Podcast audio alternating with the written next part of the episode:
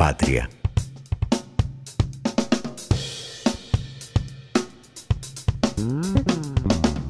Bienvenidos al Guiso, un programa más por Viento del Sur, la radio del Patria, como siempre, como todos los miércoles de 18 a 20 horas, vamos a estar acompañándolos. Eh, para ponerse en contacto con nosotros, lo pueden hacer por vía Instagram o Twitter, eh, al guiso, el guiso.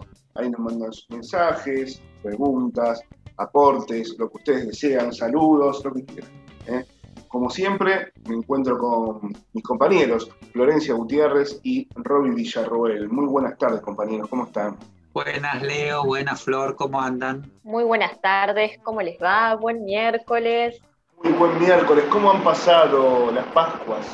Bueno, eh, no podemos decir la casa está en orden porque suena mal, pero digamos que fueron unas Pascuas bastante tranquilas, eh, más allá de la situación general. En mi caso, muy tranquilas, mucho huevito de Pascua, pero este, cuidándonos mucho.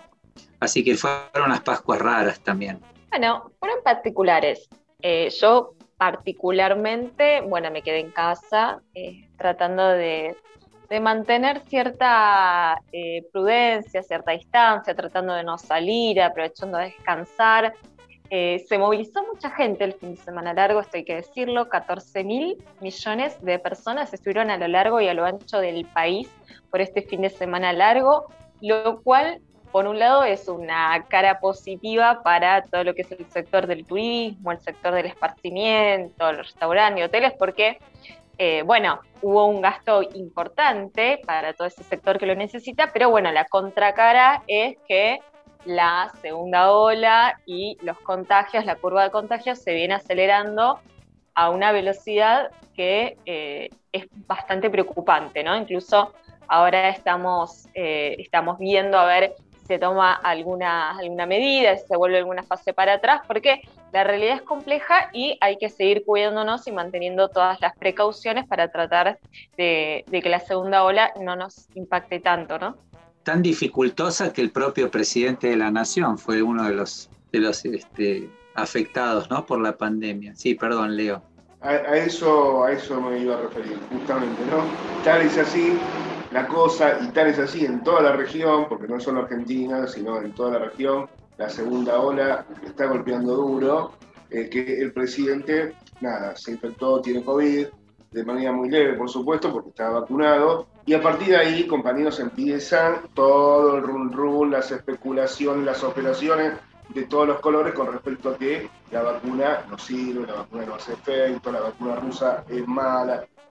Empezamos otra vez eh, con, esa, con esas operaciones que fueron insoportables, no sé si me pudieron ver, leer. Sí, vale la pena aclarar que lo que hace la vacuna, han hablado muchísimos infectólogos y lo han aclarado, incluso lo aclaró la ministra de Salud Carla Bisotti, lo aclaró también el ministro de la Ciudad de Buenos Aires, Fernando Quirós, lo aclaró también Daniel Goyán, que lo que hace la vacuna es amortiguar el impacto fuerte que puede llegar a tener la enfermedad eh, en el cuerpo, ¿no? O sea, tratar de pasar lo más leve posible la enfermedad y evitar las situaciones dentro de lo posible de mortalidad o de casos graves. No es que no te vas a infectar o que no te vas a contagiar, porque pasa con cualquier vacuna. De hecho, uno se vacuna contra la gripe y no es que nunca te va a agarrar gripe, sino que probablemente cuando te agarre te va a agarrar no tan grave, ¿no? Con, un, eh, no me sale la palabra, con, un, eh, con una clínica, con una sintomatología más leve,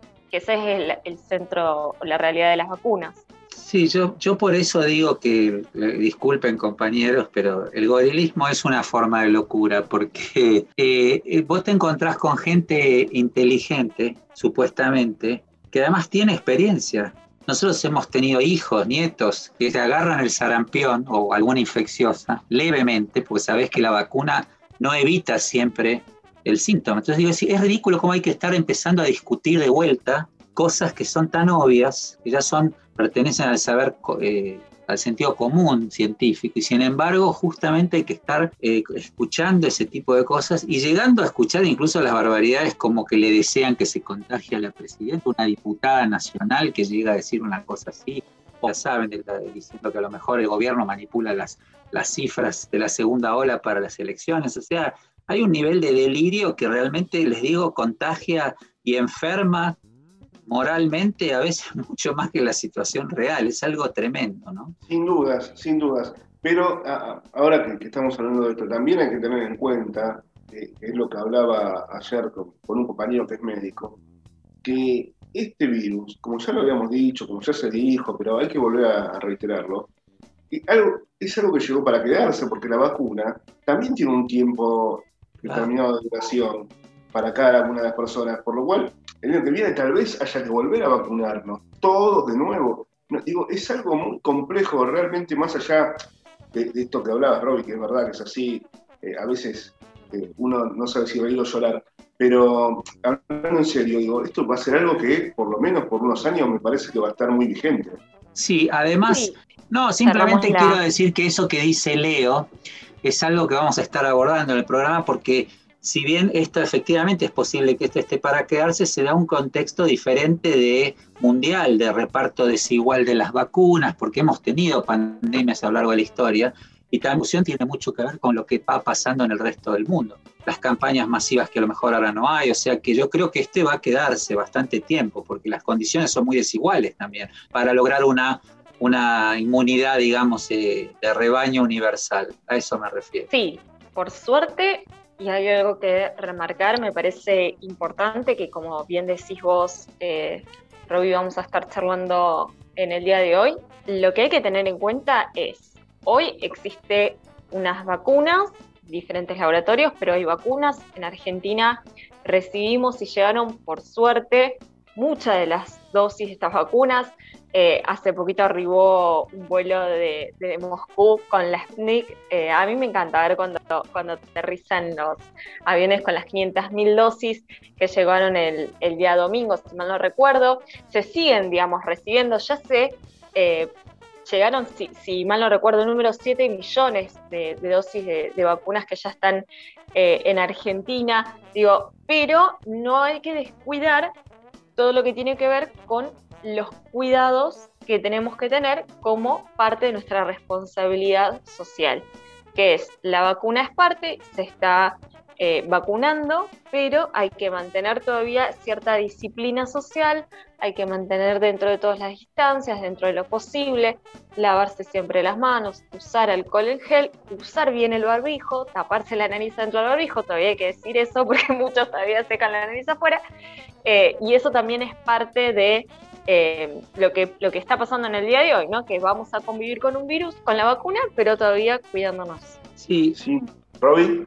No, digo que eh, eh, hace unos días el Ministerio de la, Nación, el Ministerio de Salud y, este, y una de las, uno de los funcionarios hicieron circular un documento que yo fue muy popular entre mis contactos y amigos, porque es una claridad, después lo vamos a, a lo mejor no hoy, pero otro día lo charlamos sobre el tema de los de los aerosoles, ¿no? Esta idea de que lo que nosotros tenemos que enfocar más allá de la vacuna, como dice Flor, que tiene que quedarse es en el cuidado cotidiano de cosas tan simples como nuestra higiene, el lavado de las manos, eh, la ventilación cruzada, cosas que son muy interesantes simple práctica y que creo que van a quedar como hábito y ahí es el punto donde nosotros más podemos contribuir. Así que es un tema que hay que estar, creo que hay que hacer docencia permanente. Sin dudas. Eh, hoy para charlar sobre este tema eh, vamos a tener a Agustina Sánchez, que es eh, técnica en relaciones internacionales, investigadora y coordinadora de los grupos de trabajo del OCIPEX.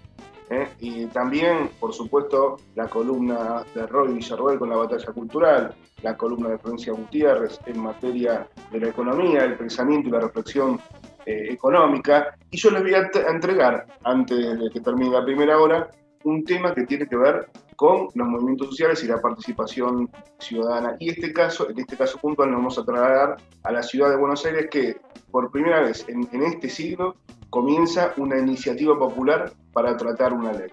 ¿eh? Nunca antes había ocurrido en la, ciudad de Buenos Aires, tienen que llegar a 40.000 a 40 firmas para que la legislatura de la ciudad, por iniciativa popular, trate eh, un tema que es no a la venta de Costa Salguero. Así que eh, esto es todo lo que tenemos para hoy, o por lo menos la entrada, y este, en el transcurso del programa lo vamos a desarrollar vamos a darle la bienvenida a Leo Fernández para que musicalice, por supuesto, eh, la primera parte del programa. Muy buenas tardes, Leo. ¿Qué tal? Buenas tardes, estimades. Eh, bueno, vamos a arrancar livianito, vamos a arrancar con, una banda relativamente nueva que se, llama Conociendo Rusia. Vamos a escuchar un tema de un single que sacó en el 2020 a la vez. Eh, Conociendo Rusia en realidad es el proyecto solista de Mateo Sujatovich, eh, hijo del mítico Leo Sujatovich, tecladista de Spinetta Jade, y más recientemente me, pasó algo muy gracioso con, Leo Sujatovich, es alguien que yo admiro mucho, y resulta que mm, cuando llevo al nene a ver el espectáculo de samba del Centro Cultural Kirchner, eh, lo veo como a Leo Sujatovich, que fue parte de mi infancia, la música de Spinetta Jade, lo veo como director de orquesta de la banda de samba. Eh, lo cual fue bastante emocionante también para mí, ¿no? Eh, y aparte de ver cómo mi hijo también se emocionaba con, el, espectáculo de samba. Bueno, eh, nada, este es el proyecto de solista de, Mateo. El nombre de la, banda, entre comillas, es Conociendo a Rusia porque a Mateo le dicen al rusito. Entonces como que él es, dice, bueno, conózcanme, Conociendo Rusia. De ahí, bueno, el nombre que, que le puso a su pseudo banda, Proyecto Solista. Bueno, vamos a escuchar el tema a la vez. Tu cuerpo y el mío van a la vez, a la vez. Tu cuerpo y el mío van a la vez, a la vez. Te estaba esperando para bajar la luna, tanto Capricornio que no duda mirada es fina como buena lupa. Queda claro que como vos no hay ninguna. Soy particularmente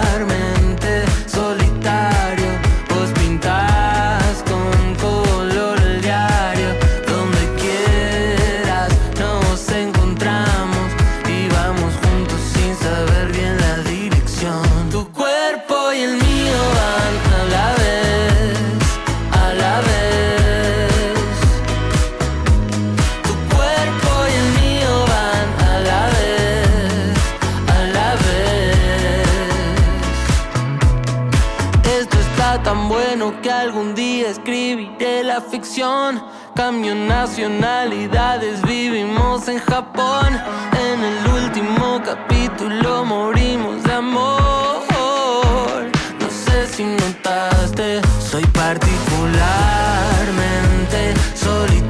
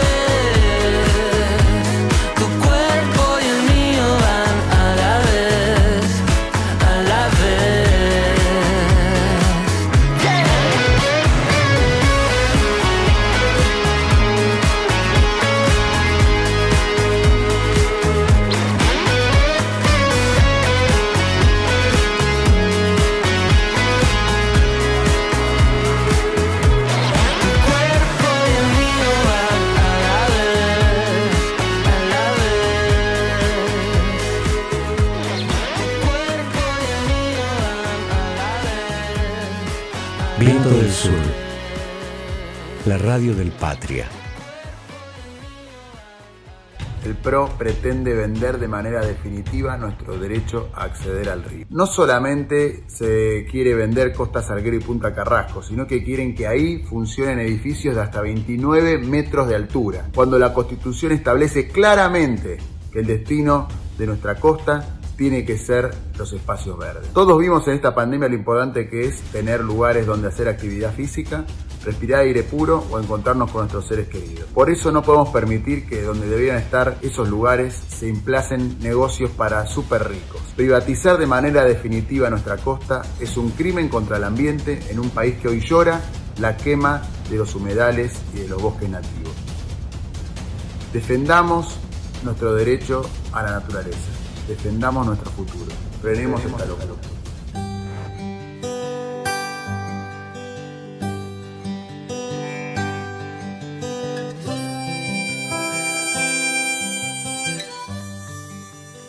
Escuchábamos al legislador Valdés eh, eh, explicando, contando, poniendo al tanto a la ciudadanía de qué se trata esto de vender eh, un, sector denominado Costa Salguero de la costanera norte de la ciudad de Buenos Aires.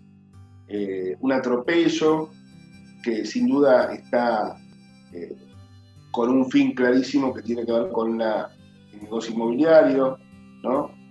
Y tiene que ver con construir, básicamente, vender una parte de la tierra que es pública y construir torres, megatorres, de lujo, por supuesto, no, no, no de acceso fácil a la vivienda, pero la noticia, por ahí lo que yo le quería contar, compañeros, es que eh, por primera vez, yo le diría, desde en este siglo XXI, en la ciudad de Buenos Aires, que se, se lleva a cabo contra esto una iniciativa popular.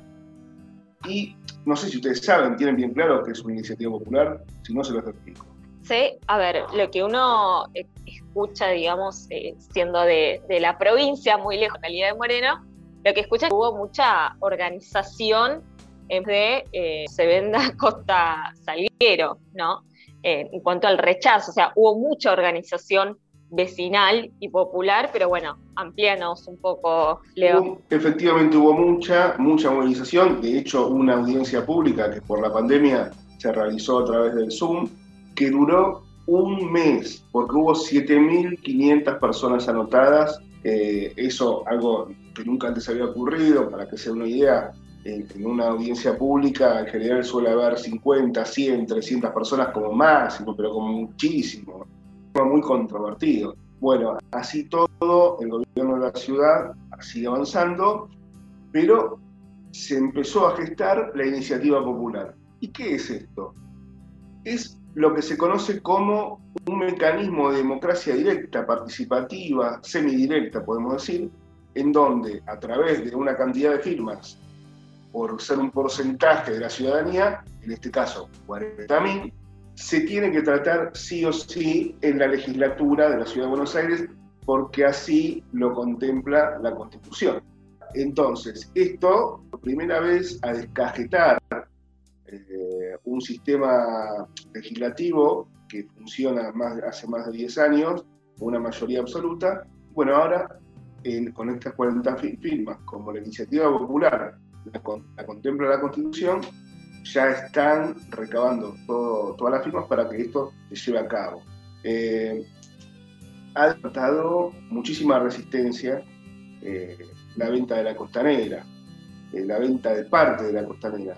Así que bueno, se está avanzando mucho con esto. Yo, si quieren, vamos a escuchar un audio de Jonathan Valdivieso, que es el titular del Observatorio del Derecho a la Ciudad.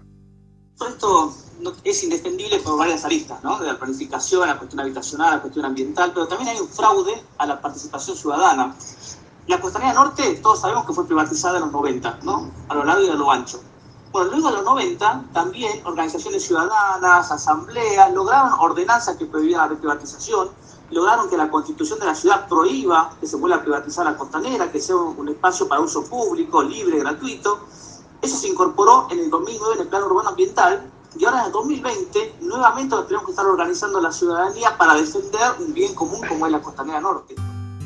Escuchábamos a Jonathan eh, hablando de la participación ciudadana, porque claramente eh, esta decisión de, de, poner en marcha a través de la legislatura una ley donde se contempla la venta de una parte de la tierra pública eh, atenta contra la participación de la ciudadanía porque la ciudadanía quien a través de audiencia pública y de otros mecanismos debe ser parte de la toma de decisiones en este tipo de proyectos.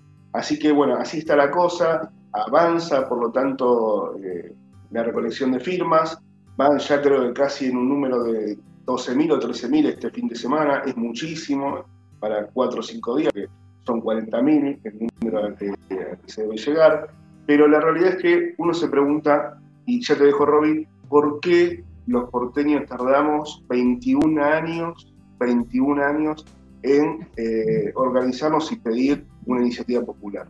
¿Por qué tardamos tanto? Eso es lo que yo me pregunto y la, reflexión que te dejo un poco esto, ¿no? Sí, gracias, Leo, porque justamente era casi lo que te iba a decir, porque una de las novedades de la Constitución de la Ciudad de Buenos Aires, que es una de las constituciones más participativas y progresistas que hay en, en, en mundo, te diría, no se ha utilizado. La verdad que yo celebro, ¿se acuerdan que cuando ya hablamos un poco de esto una vez, este, a mí me llamaba, yo me llamaba la atención cómo la audiencia que vos decís de 7.000 personas, que es inédito, ¿no? Debe haber sido el acto político de la ciudadanía de Buenos Aires más importante de los últimos tiempos. Pandemia, así que no pudo ser acompañado de movilizaciones ni todo eso. Y a mí me llamaba la atención cómo las organizaciones, ¿te acordás que discutimos un poco eso? no registraban. Pero bueno, celebro y celebro que, estemos justamente haciendo uso de las mismas herramientas.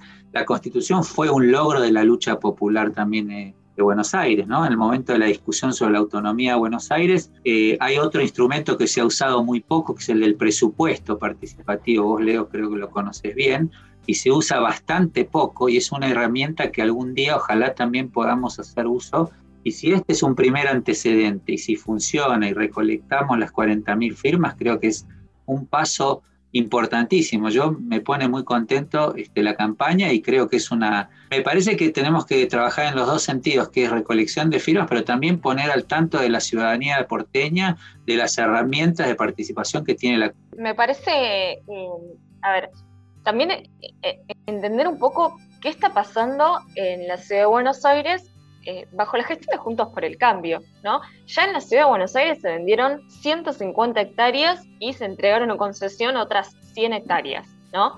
Que o sea, estoy hablando de tierras, reserva de, tierras públicas que tiene la ciudad de Buenos Aires, que se entrega al capital inmobiliario para construcción de viviendas de lujo o todo lo que esté eh, bajo, bajo su órbita de lo que ellos ven dentro de la ciudad de Buenos Aires. Termina después alimentando una especulación que valoriza la tierra, o sea, artificialmente la tierra, ¿no? incrementando el precio de la vivienda a un punto en el cual hoy ya prácticamente es inaccesible para cualquier trabajadora que vive o trabaja en la ciudad de Buenos Aires. Entonces, ese me parece que es otro dato importante para ver eh, el porqué de toda esta movilización popular, ¿no? ¿Qué es lo que viene, cuál es la política que viene teniendo el PRO en cuanto a las eh, tierras públicas. Sin duda. Sí, además, Flor, perdón, Flor, como vos decís, además no solo la, especulación por la tierra, sino que encima hay vivienda ociosa, porque otro tema que no, nos cansamos de repetir es que en la ciudad de Buenos Aires hay déficit habitacional, pero una cantidad de vivienda ociosa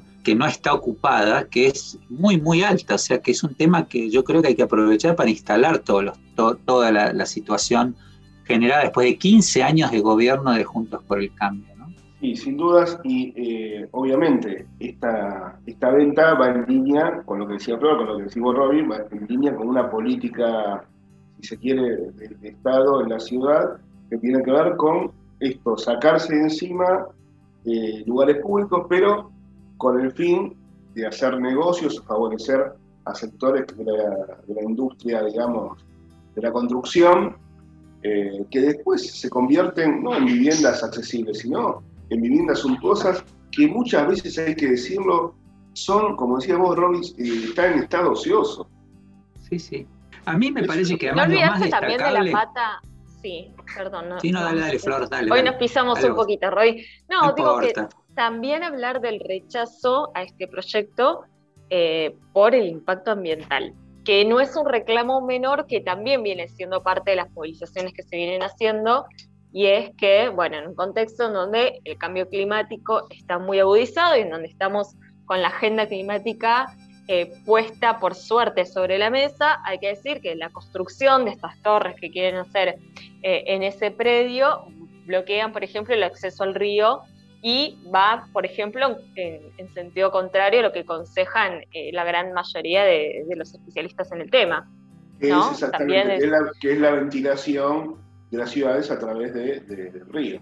Claro, eh, por eso digo, la pata ambiental también tengámosla presente porque es parte también de, este problema. Es que yo creo, Flor, que ese es un tema que justamente a mí me, es el que más me entusiasma, porque esto tiene que ver con las nuevas agendas que hay en los movimientos populares y en los jóvenes sobre todo, porque fíjate que en el sentido común instalado por el neoliberalismo había cierta...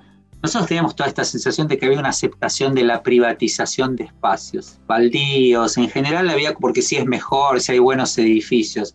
Pero en este caso, cuando se tocó algo tan importante como la costanera, como el espacio del río, tocó creo que una fibra que anda dando vueltas y que además coincide, como decís vos, con la instalación de, la agenda clima, del cambio climático, que creo que movilizó y rompió un poco esta idea de que no se puede hacer nada en la ciudad de Buenos Aires, que no podemos hacer nada para cambiar. Así que a mí me parece que es algo para celebrar y para entusiasmarse y trabajarlo, ¿no? Sin dudas, sin dudas. Bueno, también está eh, la parte de, género, ¿no? Las mujeres, eh, en este caso en el ámbito de la arquitectura, se han unido, eh, arquitectas han presentado un amparo y han formado una, una, agrupación de arquitectas contra la venta de Costa Salguero.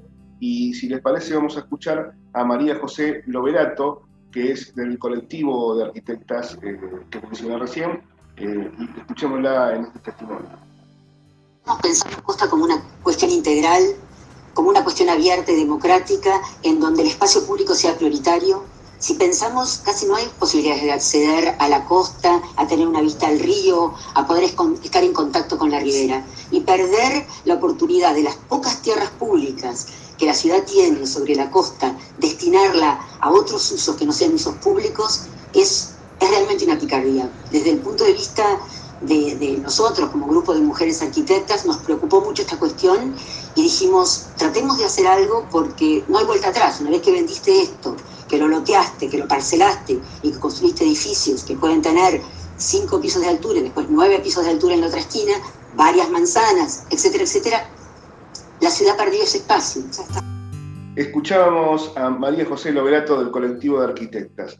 Bueno, en fin, esto sigue y hay testimonios, este, seguramente para tirar para arriba, porque hay mucho material sobre esto, seguramente vamos a hacer, no sé si el que viene, pero sí, tal vez en dos o tres miércoles a seguir como este tema. Más que nada, ya les digo, por lo importante o, por lo noticiable de esto que es la recolección de firmas eh, para una iniciativa popular que ocurre por primera vez en el gobierno de Mauricio Macri y luego de, Rodríguez Larreta, juntos por el cambio, la primera vez que la ciudadanía y la fuerza política nuestra eh, son parte de una iniciativa popular que debe ser tratada sí o sí, porque la constitución de la ciudad así lo indica en la legislatura porteña. Toda una novedad para los porteños, eh, así que bueno, esto es lo que no podíamos dejar de contar. Sí, vos sabés que yo les recomiendo que un día incluso podríamos, hay que hablar con nuestro, con nuestro operador, eh, pasar algunos testimonios de la audiencia. Yo tuve la oportunidad de estar, de participar, pero además de escuchar. Y es muy interesante porque se imaginan que en 7.000 personas no es que participaron solo organizaciones profesionales, sino la mayor parte eran vecinos. Y es realmente emocionante muchos de los eh, argumentos de la necesidad, la importancia, el amor por la costanera, por el espacio libre. Eh, creo que son las voces de la gente de verdad que a veces no escuchamos de los ciudadanos y que estaría bueno. Recomiendo que, escuchen la audiencia que está grabada y por ahí podemos pasar algún día algunos audios. Seguramente, Robin, y esto que vos decís, eh, por ahí vos te acordás o por ahí fuiste parte, yo no, y yo creo que tampoco, no, creo no, seguramente tampoco, en otros tiempos había balnearios en la costanera norte de la ciudad de Buenos Aires. Siempre recurren a mi vejez, ¿no? Está bien, sí, había, y te voy a decir más, había varios. Había uno que se llamaba San Tropez, que era el que iba, por supuesto, a la gente más conchetona. Y después estaba un Carrasco. Había dos balnearios, uno más popular, en Costanera Norte, les digo. Pero bueno, el Santos se iba a tomar sol, básicamente, porque bañarse en, el río no era ¿Qué época, Roby? En los 60, o sea, durante toda la década del 60, es más, si ustedes leen, son lectores de viejas historietas y leen Las locuras de Isidoro, un playboy porteño, Isidoro va mucho con la barra. Claro, no. Está, más o menos donde estaba 30, 30 años más. 30 años Sí, pero después. du- Eh, duraron Che, hasta no, el pero 70. escucha, Los balnearios, lo- los balnearios los cerró la dictadura. En la Pero década, hace 30 en la década, en la década del 80, Robbie, acá no te dejo solo, Robbie, escuchá. En la década del los- Gracias. 80, yo era un Gracias niño, porque Flor, sí, yo era un niño, pero leía Isidoro e Isidorito. Ah, claro, quiero, quiero decir que estoy rodeada de, de dos viejes. de viejos vinagres, que está rodeada de, ¿De qué viejos están vinagres. hablando? ¿De qué están hablando? Lectura de, lectura de historietas. Lectura, de historietas, sí. Te voy a Yo mandar tengo- las colecciones, yo la tengo, te voy a mandar a Isidoro. Vos hubieses sido de la barra de Isidoro, de las Seguramente. a- Pásame las dos. Seguramente. Isidoro Cañones. Compañeros, eh, quiero invitar a Leo para que nos presente el próximo tema. ¿Están de acuerdo? Seguimos en este miércoles guisero. Vamos a continuar escuchando a Noelia Pucci. Eh, es una artista neuquina nacida en Chosmalal con su tema Llévate, que es de su último trabajo, que en realidad todavía no salió, pero bueno, que se va a llamar Caos Malal, un juego de palabras con su ciudad de origen. Programo estos artistas por ahí porque son muy, tienen letras muy contundentes y no, no son tan masivos y bueno, está bueno empezar a, a- a circular todo este tipo de artistas. Acá Noelia, respecto a su último material, nos dice, bueno, los temas que voy a tocar en, este nuevo material son quizás los mismos de siempre, la desigualdad de género, la pobreza, el maltrato y el abuso hacia nuestros pueblos originarios, pero ahora mucho más crítica con los modelos opresores y los sectores que los representan. Eh, Noelia tiene varios discos cantados en mapuche, o sea, participa mucho de, las actividades de, de- de los pueblos originarios de la Patagonia. Y bueno, en base a, la- a lo que acabamos de escuchar de la, de la columna de Leo, podría decir, bueno, el tema se llama Llévate, diría, llévate la reta, la mentira, como arranca el tema.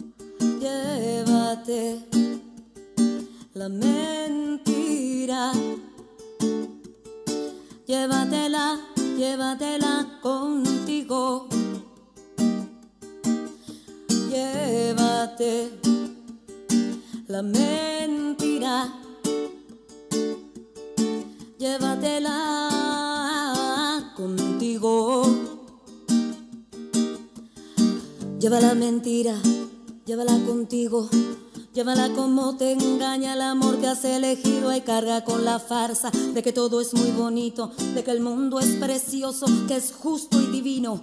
Ay, rézale a tu Dios, ese que ni te mira, y lávate las culpas los domingos en la misa, pero cuando veas al niño sin comida o al tipo que no tiene ni techo ni vida o a una prostituta que es menor de edad a todo eso que le temes por tu seguridad, yo te pido te hagas cargo, ay de tu felicidad, sí, sí, llévate la mentira,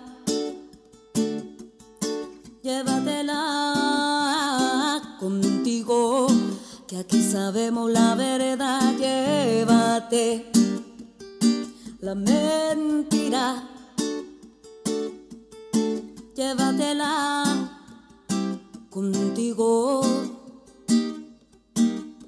Defiendes a los perros que no tienen hogar, pero asco te da que reciba un plan social. Me tratas de asesina, de inhumana, homicida y pagas a tu hija un aborto escondida. Ay, no tienes problema en ir de vacaciones y que te cobren todo por mirar este cielo, pero en Rucachoroy una colaboración que te pide un mapuche es una decepción. El coya te molesta, no quieres al peruano, el chileno es traidor, huelen mal los bolivianos, arruinan tu vida, tu hermosa humanidad. Te pido, te hagas cargo de tu felicidad.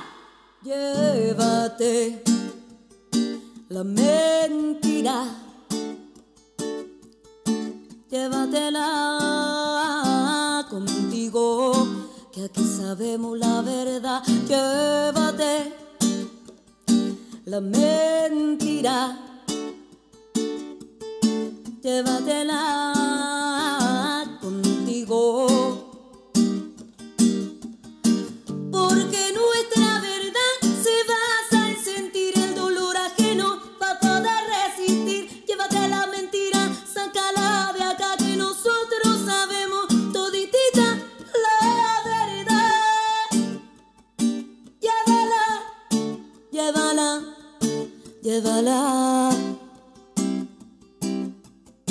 En nuestra vida nosotros queremos pura verdad. En nuestras vidas nosotras queremos pura verdad. Pura verdad.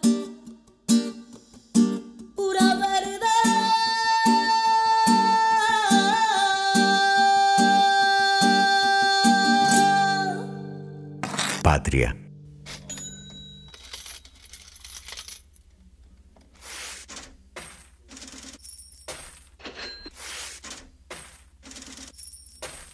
Seguimos en el guiso hasta las 20 horas por Viento del Sur, por la radio del Patria. Nos pueden escribir al Instagram o al Twitter, en ambos casos es guiso el guiso. Y como escuchamos ya la musiquita, vamos a la columna, a la parte de la economía de nuestro programa, ¿eh? a las reflexiones económicas con Florencia Gutiérrez. A la parte de economía. ¿Y qué es la economía? ¿Ustedes saben qué es la economía, Leo, Robbie? No me ¿Es una quisiera... ciencia? No quisiera meter la tú, pata. Como la poesía, economía eres tú, Flor. Bueno, ustedes saben que la economía es una ciencia, ¿no? Es una ciencia Ajá. que estudia los recursos, que estudia la creación de la riqueza, ¿eh? anoten esa, esa frasecita, la creación de la es una riqueza. ciencia social, es una ciencia social. Bueno, vos ya te adelantás, Roby, vos sos ansioso, eso es lo que pasa. Sí. Bueno, Es una ciencia, como les decía, que estudia los recursos, la creación de la riqueza, esa es la frase que quiero que quede claro, cómo se produce, cómo se distribuyen los bienes y servicios, ¿para qué? Para satisfacer las necesidades que tenemos nosotros los seres humanos. Por lo tanto, claro, ahí va la conclusión de Robbie, es una ciencia humana, no es una ciencia exacta. ¿no? A veces hay que eh, repetirla o recordarla, no repetirla porque nunca la dijimos. ¿Sabes? Hay que recordar esa definición de economía porque justamente vamos a hablar de algo relacionado con la riqueza, que es la pobreza. Ustedes me dirán, ¿vas a hablar de riqueza o vas a hablar de la pobreza? Eh, salieron los datos de pobreza la semana pasada, datos que cada vez que los leemos nos duelen. En Argentina hay un 42% eh, de pobres, un 10%, un 10,5% de indigentes, ¿no? Estos son los datos del segundo semestre del, del año 2020. Eh, si vamos a los niños menores de 14 años, ahí ya los números aumentan al 56%. Estamos hablando, cuando hablamos de pobreza, y estamos hablando del 42% de gente que directamente los ingresos que tiene no le alcanzan para satisfacer con las necesidades más básicas, ¿no? que están dentro de la canasta básica total. Ahora, cuando hablamos de los niveles de indigencia, tenemos que hablar que los ingresos directamente no te alcanzan ni siquiera para alimentarte, ¿no? Digamos, ese es la- el panorama en el cual eh, estamos hoy parados y esos son los datos que sacó el INDEC la semana pasada. Y por eso yo les traje esta definición de economía que dice que estudia la creación de la riqueza y se me acordó riqueza para relacionarlo con, con pobreza. ¿Por qué? Porque yo ahora les vengo a plantear unas preguntas, como siempre hacemos en el guiso, que es nos preguntamos y reflexionamos. El problema es la pobreza o la concentración de la riqueza. Chan, chan, chan. Yo creo, yo creo que sin duda, eh, a ver, ahora me entra la duda. no, yo creo que, tiene, creo que tiene claramente que ver con quien concentra la mayor más cantidad de recursos, hay otros que no pueden acceder a los mínimos, ¿cierto? Bueno, es parte de lo mismo, ¿sí? El que haya problem- que haya pobreza es por la enorme concentración de la riqueza, ¿sí? O sea, que podemos decir que hay pobreza no porque el mundo no genera riqueza, no es que eh, no hay PBI en los países del mundo, sino que el problema es que esa riqueza está mal distribuida. Ahora, ¿por qué nosotros siempre ponemos el foco en la pobreza y no en cómo se distribuye? Porque ¿de qué escuchan ustedes eh, hablar siempre en las campañas electorales? Incluso hubo un presidente hace poco tiempo que prometió pobreza cero. ¿no? Y, y, probablemente este fin de semana eh, o, o, la semana pasada vimos los datos de pobreza en todos los titulares de los diarios. Y nos indignamos con este 42, que es un número muy alto, ¿no? Pero nos preguntamos y reflexionamos acerca de por qué llegamos a ese número. Y ahí estamos complicados porque es difícil encontrar dentro de quienes reclaman, de quienes escriben, de quienes se indignan por la pobreza, que pongan el foco en la concentración de la, de la riqueza. ¿No? Eh, yo incluso estuve tratando de buscar, estuve investigando, hay algunos datos, es difícil encontrarlos igual, actualizados. Igual, Florencia, perdón que sí. te interrumpa, me parece que también, más allá de las, va a ser un poco polémico lo que voy a decir, pero más allá de las administraciones de los distintos países en el mundo, hay un sistema que es algo injusto, ¿no? Que tiene que ver con, con el capitalismo en general y en todas sus formas. Claro, sí, sí, pero, ahora, pero, ahora nos vamos a meter en eso, sí. Pero tiene que ver también con las derrotas culturales, porque disculpen que yo siempre traigo la memoria, pero eh, el triunfo del neoliberalismo fue también la instalación, algo así como la naturalización de la pobreza, porque hasta la década de 70 estaba mal ser pobre, la pobreza estaba mal, incluso hasta la derecha lo ocultaba. La idea de que un capitalismo podía ser mejor distribuido eh, era parte del sentido común lo que el neoliberalismo y en la altura trajo es lo que dice Flor. Es difícil encontrar dentro de quienes se indignan y quienes reclaman y quienes se escriben por el tema de la pobreza, que pongan el foco en cómo se distribuye, ¿no? en cómo se distribuyen las ganancias, de cuántos son los que se llevan la porción de la torta de lo que se produce. ¿no? Ahora, nosotros todos, ¿no? Y, incluso quienes estamos dentro de ese, quienes están dentro de ese 42%, tienen un ingreso, percibimos, percibimos un ingreso, los trabajadores, que es el salario. El salario es una variable, ¿no? O quienes no perciben un salario, perciben alguna ayuda del Estado, ¿no? Y nosotros con ese salario tenemos que satisfacer nuestras necesidades. Pero no vivimos de renta como tienen, por ejemplo, los terratenientes, ni de ganancias como puede tener un empresario. Por eso, ¿de qué hablamos cuando hablamos de distribuir? Es justamente repartir esa renta, es repartir esa ganancia. Por ejemplo, haciendo que los trabajadores participen dentro de esa ganancia, como es aumentando el salario. Por eso muchas veces, capaz lo escucharon, no sé, digo, los malos de la película muchas veces suelen ser los sindicatos, ¿no? O, quienes tienen eh, la capacidad de distribuir mejor esa riqueza, que es el Estado. Por ahí escucharon algunas veces que les pegaron al Estado, a los sindicatos, ¿no? Eh, bueno, es parte de esto mismo. Y lo que vos decías, Leo, eh, sobre el modelo capitalista, es real. Nosotros estamos en un modelo capitalista, no humanista, como lo, queremos nosotros quizás, eh, un capitalismo que sea más justo, un capitalismo que sea más solidario. Estamos dentro de un capitalismo que tiende a concentrar cada vez más la riqueza, ¿no? Y esto no, es que se provocó de un día para otro o de un año a otro, son muchos años de un sistema que cierra muchas veces con la gente afuera de ese sistema, ¿no? Y un capitalismo va superando sus propios límites. Ya si nos remontamos un poco más atrás, mucho tiempo atrás, siglo XVIII, el límite cuál era? Físico, geográfico, había fronteras. Eso se termina con los nuevos continentes y empieza la colonización, empieza la nueva población para explotar, ¿no? Y empieza ahí cada vez más a ir expandiéndose este capitalismo. Después llegan los procesos de industrialización, después la globalización, que ya directamente llegó a una concentración con, por ejemplo, las multinacionales, ¿no?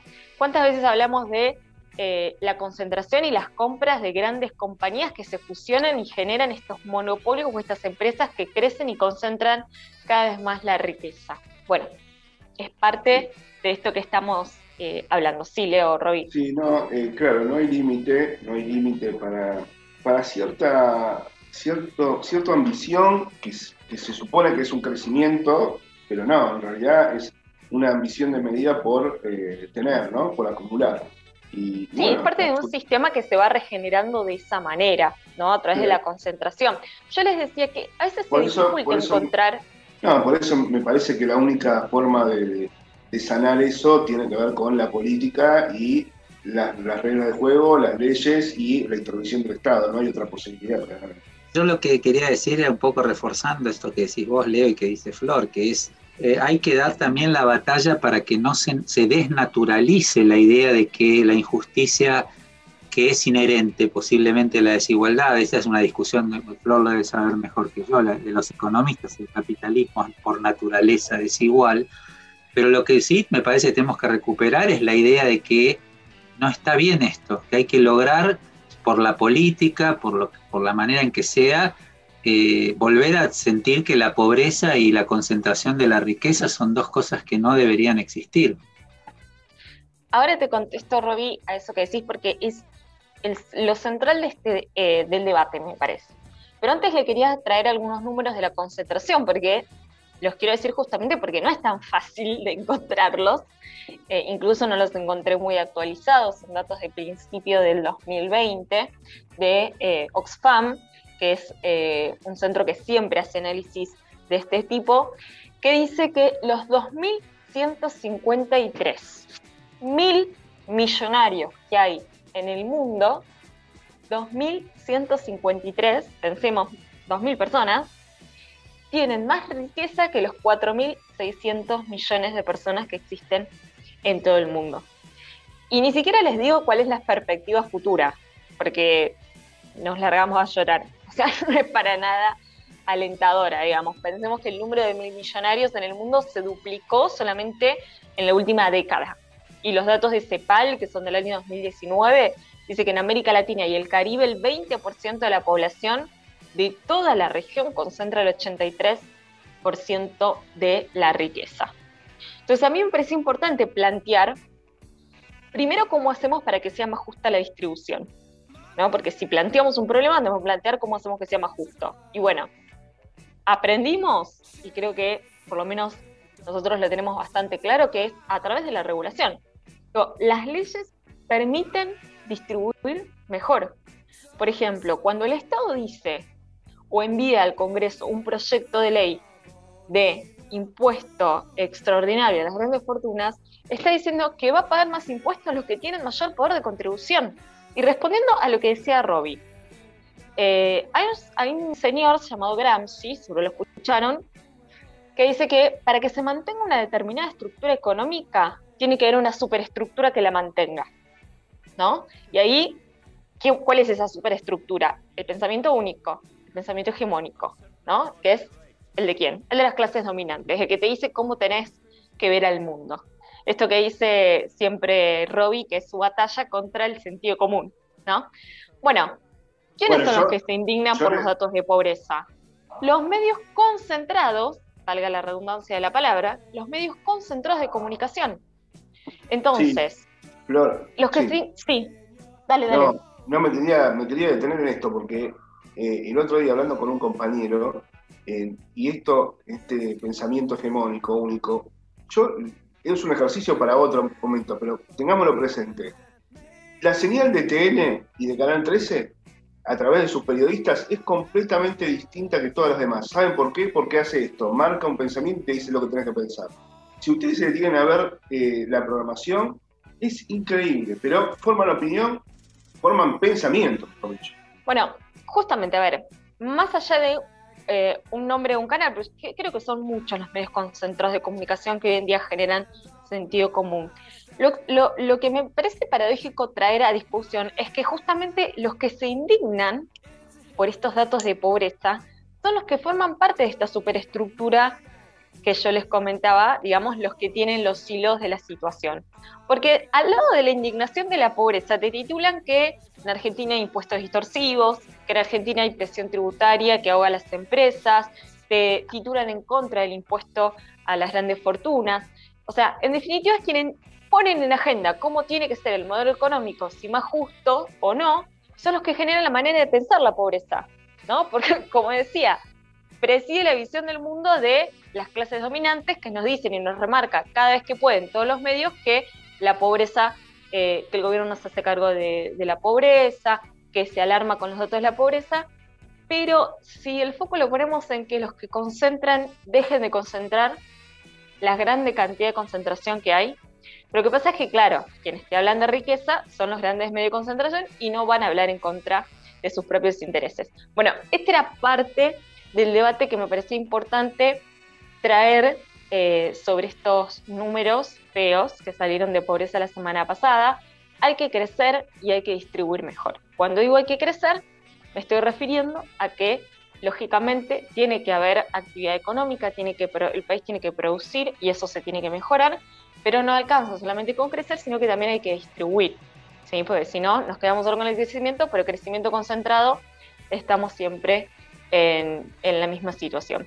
Y algo importante que, ya para, para finalizar por completo, lo que decía Robbie, si en, el año 1974 la desocupación era del 3% y la pobreza era del 4,6%. ¿sí? Si nos vamos a 1982, después de la implementación del Plan Económico Martínez de Oz, ya estábamos entre el 9 y el 21%. Y si vamos del 86 ya llegamos al 23% de la pobreza. Y nunca se pasa el piso. Cuando hablamos de que en Argentina hay pobreza estructural, estamos hablando de que hay un 25 un 30% que no se puede perforar. ¿Y esto por qué es? Porque Argentina cada vez entra en una crisis económica por estos modelos económicos que hacen que uno después recupere con un gobierno popular, pero que nunca vuelve a los niveles previos de pobreza. Por eso, reitero, hay que crecer y hay que repartir la torta. Sí, yo quería agregar, si me dejas una sola cosita, que es también eh, dar esta pelea, como digo, en, en, en su dimensión, primero del lenguaje, porque hay que crecer, pero hay que desarrollarse, porque esta discusión, como lo sabes entre los economistas, el crecimiento por sí solo no dice nada, de hecho te muestran eh, cifras de crecimiento en países donde la desigualdad sigue siendo eh, tremenda, o sea que hay que crecer y desarrollarse. Y también recordar que la pobreza estructural en la Argentina nació después de la dictadura, no había pobreza estructural en la Argentina hasta la década del 70. Es un tema que hay que recordarlo en la política de memoria, siempre. Sí, yo decía, hasta 1974 la, desocupación era del 3% y la pobreza era del 4%. Exacto. Y ya después de todas, el plan, después del plan económico de Martínez de Oz, que fue lo peor que le pasó en cuanto al modelo económico de Argentina, eh, ya estabas en el 21%. Y después ya te vas a la convertibilidad y después el 2001 y ya estás en, en los niveles altísimos que tocamos los picos de 60% de pobreza. Sin dudas. Bueno, eh, alarmante los números eh, y muy triste. Pero bueno, esta es la realidad. Ojalá en Argentina la cosa por lo menos se pueda cambiar un poquito. Vamos a la música que siempre nos trae Leo Fernández. Bueno, vamos a escuchar ahora, eh, quizás en consonancia un poquito con lo que acaban de hablar en la columna Florencia, a Woz, Vos es el nombre artístico de Valentín Oliva, un rapero argentino salido de las llamadas batallas de rabo, batallas de, gallo. Eh, este eh, tema es canguro y realmente cuando yo no, yo no lo conocía, cuando, escuché realmente la letra de este, de este, tema es una patada de canguro en el pecho. Una estrofa, por ejemplo, dice, no para de toser trabajando 12 horas, cobra dos monedas al mes para mantener a cuatro personas. Y no hables de meritocracia, me da gracia, no me jodas, que sin, sin oportunidades esa mierda no funciona. Y no, no hace falta gente que labure más, hace falta que con menos se pueda vivir en paz. Bueno, vamos a escuchar a vos. Hoy no voy a salir, voy a quedarme en la nube donde nadie sube. No vengas a molestar, dicen que está todo mal, bueno. Yo más que bien acá y no te pienso ni mirar ciego. Vamos, repriman la mierda que tienen guardada en el pecho. Traigan y callen esta tarde desecho, parece siempre derecho. Cállenlo, cédenlo, que haga lo que quiera, pero sáquenlo. Y cállenlo, cédenlo, que haga lo que quiera, pero sáquenlo. Ey, háganme caso, o no tienen claro que soy el rey. Háganme caso que soy la ley. Dame mi blister, mi party, yeah. Portada de canguro, golpe duro. No podemos parar con esto, negro, te lo juro. Traje cianuro pa' meterle en el trago. Cinco minutos acá y ya estamos causando estragos. Un mago nos quiere hacer desaparecer. Pero esta plaga rara nunca para de crecer. Somos de los pocos locos que andan buscando placer. Y aunque quieran vernos rotos, nos damos abrazos a torcer. No para de toser, trabajando 12 horas, cobra dos monedas al mes para mantener cuatro personas. Y no hable me da gracia, no me jodas que sin oportunidades esa mierda no funciona. Y no, no hace falta gente que labure más, hace falta que con menos se pueda vivir en paz. Mándale no te perdás, acordate dónde estás, fíjate siempre de qué lado de la mecha te encontrás. Dice what up, esto pega como coca, la gente baila loca, el cuello se disloca. La droga en los dedos que vaya de boca en boca, sentí como te choca esa vaina, subió la nota,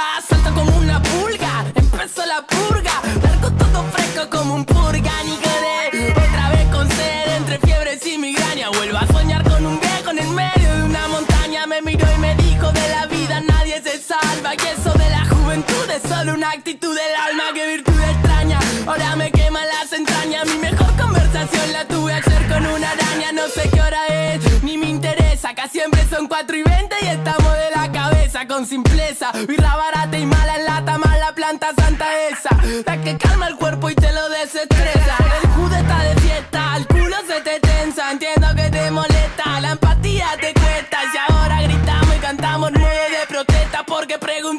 y nadie nos dio una respuesta, se creen dueños, salgan del medio, lo digo en serio, fuera la chuta que meten al barrio, le tira a los pibes y le matan los sueños, bueno, juego, de la de grande, agujero que estamos quitando de nuevo, sacando pa' afuera que esos carroñeros, ñero. No vengas a molestar, dicen que está todo mal, bueno no te pienso ni mirar, cielo Vamos, repriman la mierda que tienen guardada en el pecho Traen y callen hasta tarde desecho, parece siempre derecho Cállenlo, cédenlo, que haga lo que quiera pero sáquenlo Y cállenlo, cédenlo, el que haga lo que quiera pero sáquenlo Ey, háganme caso, o no tienen claro que soy el rey Háganme caso que soy la ley, dame mi blister, mi party, yeah. Viento del Sur. La radio de Patria.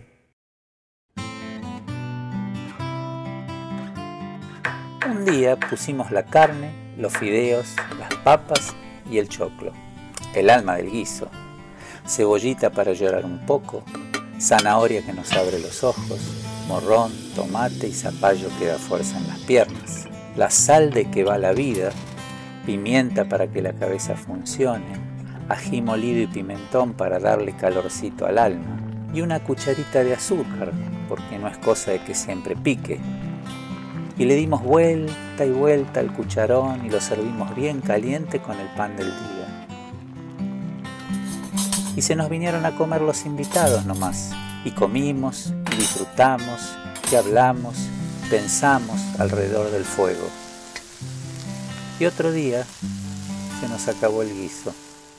Pero entonces nos pusimos a cocinar de nuevo, un guiso más grande, más jugoso, más lleno de cosas ricas, con más y para más gente, para seguir llenando panzas y rascando las ollas de la realidad con nuestros comensales. Y el alma siempre calentita para soñar futuros y las manos listas para seguir cocinando, con todos y todas, ese guiso grande que es la patria. La mesa, la mesa está servida. Seguimos en el guiso hasta las 20 horas. Eh, ahora es, es el momento de la entrevista. Estamos con Agustina Sánchez, que es técnica en relaciones internacionales e investigadora y coordinadora del grupo de trabajo de ciencia y tecnología del Observatorio de Coyuntura Internacional y Política Exterior. Muy buenas tardes, Agustina, ¿cómo estás? Buenas tardes, ¿cómo están a todos? Muy bien, encantada de estar conversando con ustedes.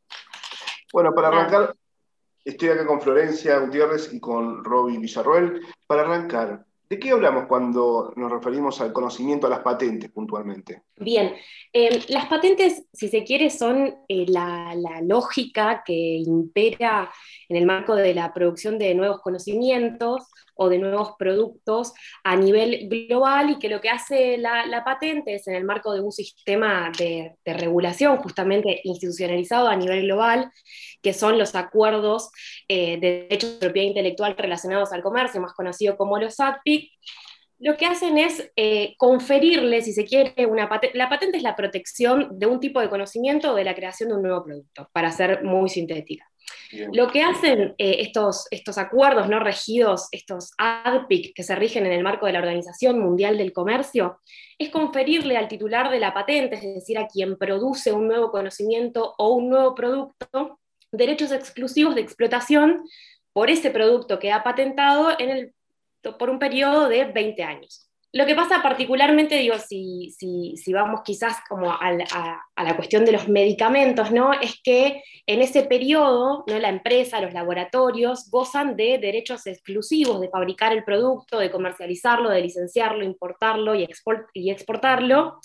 Y justamente las, las patentes no se limitan quizás a, la creación de una nueva molécula, sino también a la formulación, a los mecanismos de producción, a la asociación con otras moléculas, entonces, ¿qué pasa? Cuando una, por ejemplo, un laboratorio o una corporación farmacéutica patenta un nuevo medicamento, lo que hacen es justamente durante 20 años tener el monopolio y el control total de ese conocimiento y mediante una sucesión de patentes lo que hacen es prolongar el periodo de exclusividad ¿no? de esas presentaciones comerciales, es decir, de lo que ha sido patentado, y controlan prácticamente la totalidad de la producción de nuevos medicamentos a nivel global. Esto es importante digo, cuando vamos al caso de los medicamentos porque es recién en 1994 cuando se le pone fin al GATT, que es el Acuerdo General sobre Aranceles Aduaneros y Comercio, y se da origen a la, Organización Mundial del Comercio, que los medicamentos comienzan a ser un bien patentable.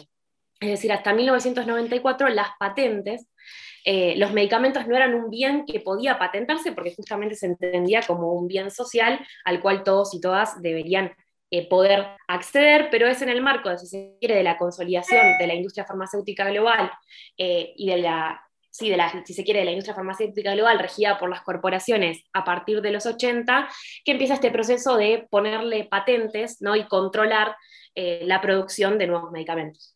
Aus, ahí te hago un parate para preguntarte justamente que sé que la pregunta es muy amplia, pero que nos puedas dar así como una, un panorama general o, ponernos un poco en órbita de cómo está hoy la industria farmacéutica, ¿no? A nivel global. Empecemos, después te vamos a preguntar cómo está acá en Argentina. Digamos, sabemos que hay una monopolización de toda la industria farmacéutica. Bueno, contanos un poco en cómo está hoy la situación de la industria.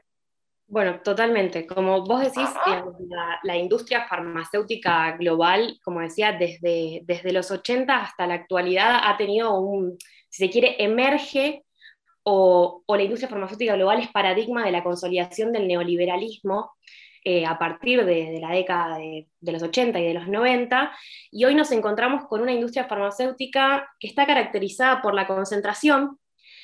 El mercado global de medicamentos y vacunas tiene ventas de 1.200 millones de dólares anuales, con tasas de crecimiento, por ejemplo, por encima del 10% y márgenes de rentabilidad de un 70%, es decir, las ganancias que tienen por la producción de un nuevo medicamento son más del 70%, es una de las pocas industrias que tiene este nivel de ganancias extraordinarias. Claro, pensemos que, que tiene una demanda que es inelástica que, es, vos puedes aumentar el precio del medicamento y la gente lo va a tener que consumir igual porque lo necesita. Entonces se aprovechen un poco de eso. Exacto, bueno, esa es uno de, los elementos más importantes ¿no? del precio del producto, ¿no? de la demanda inelástica, es decir, de que a pesar de que aumenten el precio, las personas lo van a seguir consumiendo. Decíamos que, están, que es una industria sumamente concentrada, los 20 principales laboratorios, por ejemplo, se encuentran en Estados Unidos y en Europa y representan el 60% del total de la industria, es decir, casi su totalidad. En esto de, la concentración hay otra de las prácticas que es muy común, que es la fusión y adquisición, que las grandes corporaciones y los grandes laboratorios farmacéuticos van comprando, van adquiriendo, van comiéndose a los laboratorios más pequeños para tener mayores cuotas de mercado y mediante el cierre de centros de investigación, de despido de personal científico eh, y tecnológico, de, personal técnico y calificado, lo que hacen es aumentar esas ganancias. Además, otra de las características claves para entender el mundo en el que, si se quiere, emerge la pandemia, ¿no? el mundo de la industria farmacéutica global en el que emerge la pandemia, es que esta industria en los últimos años ha dejado de invertir en, ha dejado de destinar parte de su presupuesto y invertir en innovación y desarrollo, es decir, en investigación básica. Y lo que hacen las corporaciones es destinar casi la totalidad de sus presupuestos a marketing y publicidad. Entonces, esto está muy relacionado con lo que yo decía de las patentes, ¿no? Lo que se patenta no solo es la molécula, sino también la marca. Entonces, hoy nos encontramos con que, por ejemplo, en, los primeros meses del 2019, el gasto en publicidad de las corporaciones farmacéuticas fue de 5 mil millones de dólares, ¿no? Para tener un dato en la cabeza. Entonces, lo que tenemos es que dejan de invertir en innovación y desarrollo, es decir, en la prevención de nuevas enfermedades, en las mejoras de los medicamentos para la salud, se abocan a medicamentos que son rentables, por ejemplo. Eso te iba a preguntar, Agustina, perdóname, yo te iba a preguntar justamente eso porque leí, eh, nosotros leímos el informe de la situación global de la industria farmacéutica, creo que vos participaste de ese informe, y vos hablabas de esas eh, patentes Me Too o Blockbuster, digamos, ¿no? Ese, ese, nombre. Quiere decir, eso te iba a preguntar, que los laboratorios están dejando de invertir en, en la investigación de, nuevos, de nuevas, este, de nuevas eh, enfermedades o y, se concentran en, el, en, en, digamos, en mantener las patentes que están funcionando, ¿es eso? Exactamente, es así. De hecho, en eh, los últimos, del 2005 al 2019, es decir, en casi los últimos 10 años, eh, ha disminuido un 40% la salida al mercado de nuevos medicamentos. Es decir, las corporaciones farmacéuticas no producen nuevos medicamentos, sino lo que hacen es producir medicamentos rentables, se modifican pequeñas dosificaciones o moléculas, y eso es lo que se patenta, y eso es lo que se conoce como medicamentos Me o Blockbuster. Yo te puedo dar un ejemplo, yo tomo una medicación para, eh, para la tiroides que en los 10 años que la tomo cambió cuatro veces de color. Bueno, ahí va. Es la misma. Cambió de tamaño y de color cuatro veces en 10 años. Es increíble. Totalmente, y eso es lo que sucede, es decir, Claro, y eso, eso es lo terrible, ¿no? Digamos, cuáles los, los parámetros que rigen la producción de medicamentos, que son los de la rentabilidad y las ganancias extraordinarias. Entonces, estas corporaciones dejan de invertir en innovación y desarrollo, no hay nuevos medicamentos que hayan salido al mercado, los medicamentos que salen son hace 10 años los mismos, con pequeñas modificaciones que se patentan y eso le da ganancias, porque algo que me faltó decir en el cuando, cuando hablamos de patentes es que cuando un país va a producir un medicamento que tiene patente, por ejemplo, eso es lo que hace Argentina, tiene una regalía por ese medicamento que está patentado. Entonces, con esto que yo decía, se van, hay una sucesión de patentes desde la molécula, eh, la presentación, la marca, eh, la dosificación, etcétera. Todo eso está patentado. Entonces, cuando un país quiere desarrollar ese medicamento, se encuentra con que tiene que pagar no una patente ya, sino un montón de patentes. Y entonces, ahí también tenemos siguiendo como esta lógica de cuáles son los parámetros que rigen la industria farmacéutica en la actualidad, es que además, yo decía, las corporaciones destinan casi la totalidad de su presupuesto a marketing y publicidad y ya han dejado de invertir en innovación y desarrollo.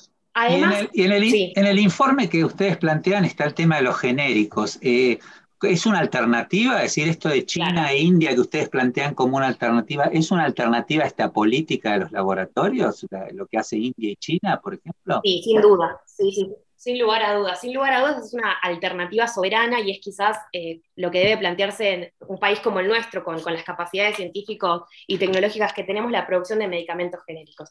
¿Qué hace? O sea, el medicamento genérico es eh, la molécula, es decir, es el principio activo del medicamento. Y acá hay, un dato que es muy, muy interesante, y es que si bien, yo decía, el 60% de los laboratorios son de capital estadounidense y europeo. Bueno, hay algo que es muy importante y es que si bien controlan la totalidad prácticamente de la cadena de agregado de valor y de la rentabilidad y de las ganancias, Todas estas corporaciones dependen, y los países, por ejemplo Estados Unidos, Canadá, Alemania, Suecia, etcétera, que son los principales productores de medicamentos, dependen de la importación de los principios activos de China e India, es decir, del el principio a través del cual se produce un medicamento, un fármaco, ¿no? cualquier fármaco tiene un principio activo y el 44% de los fabricantes de principios activos en el mundo se encuentran en China y el 36% en India. Y acá hay algo que también es clave, y es que yo decía que la, la industria farmacéutica global tiene eje en la consolidación del neoliberalismo en la década de los 80 y hoy es el epicentro, ¿no? Las principales corporaciones pertenecen a ese eje anglosajón y occidental, si se quiere, pero también nos encontramos que por ejemplo, entre 2011 y 2015 en China se aprobaron 323 nuevos medicamentos, es decir, mientras tenemos una Europa y un Occidente, ¿no? O sea, unos Estados Unidos y una Europa que, no produce nuevos medicamentos y donde desciende un 39% la salida al mercado de nuevos medicamentos, tenemos una China donde hay en también, digo, prácticamente 10 años, 323 nuevos medicamentos. Y esto nos da también una clara imagen de lo que acontece a nivel internacional, que es el proceso denominado transición hegemónica, no si se quiere, de los polos de poder, donde Estados Unidos pierde poder de manera relativa y China crece y emerge y reemerge, mejor dicho, como potencia global. Agustina, eh, muy, muy interesante. Te invito a que nos acompañes en el próximo bloque. Vamos a una tanda y volvemos. Leo Fernández con la música. Bueno, vamos a escuchar ahora a Caramelo Santo, una banda mendocina, con su tema Que no digan nunca del álbum Los Guachos del año 2000, producido por, por Manu Chao.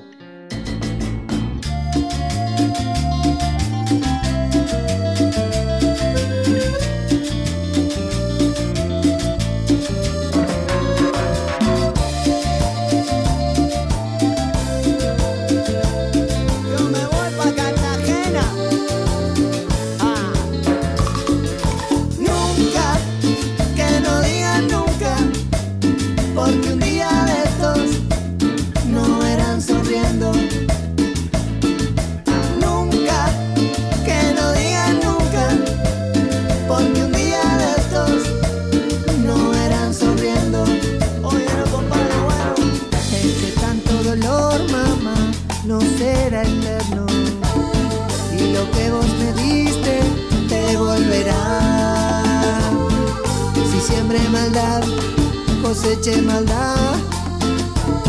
Oye mamita, cumbia bonita, ponte a mirar más allá.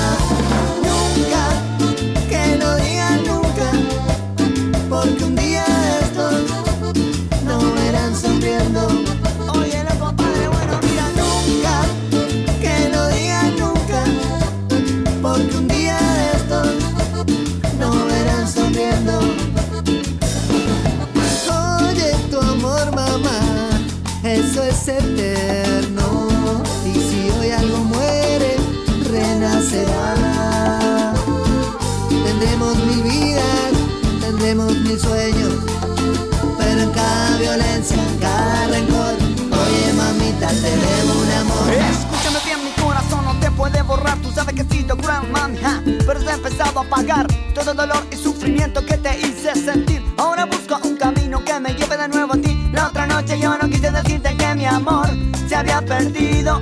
Solo quise decirte que estaba dormido